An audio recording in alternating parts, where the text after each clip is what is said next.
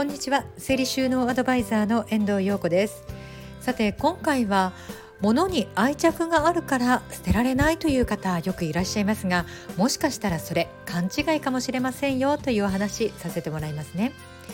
え最近汗ばむ陽気になってきたので冬物を少し手放しました。するとどうでしょう？新芽のように物欲がニョキニョキ芽生え始めて暇さえあればネットサーフィンをしています。よく洋服を買う心得として1枚買ったら1枚捨てなさいなんて言いますよね。でも私にはこの格言ダメでした。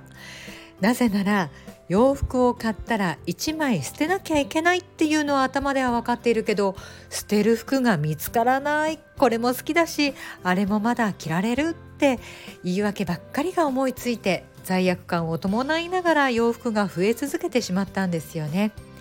だから私は1枚捨てたら1枚買いなさい。買い足しではなく買い替え。これを心に決めて物を増やさないようにしています。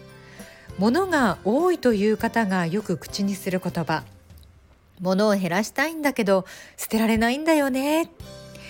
よく聞きますよね。一見物に愛着があったり執着しているように感じるけど一概にそうとも限りません。なかなか不要なものが捨てられないのは物自体に愛着があるのではなく物が溢れている状態状況に執着しているんです。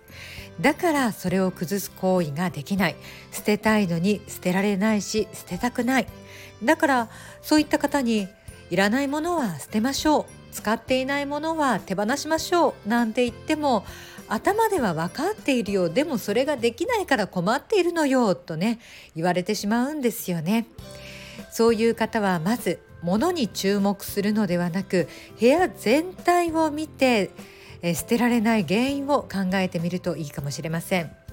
片付けは一朝一夕には成し得ません。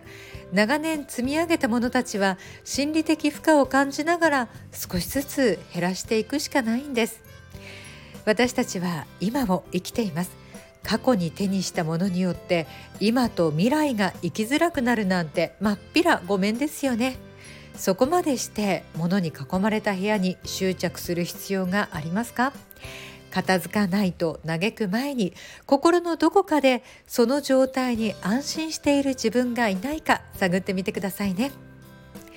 それではまた次回。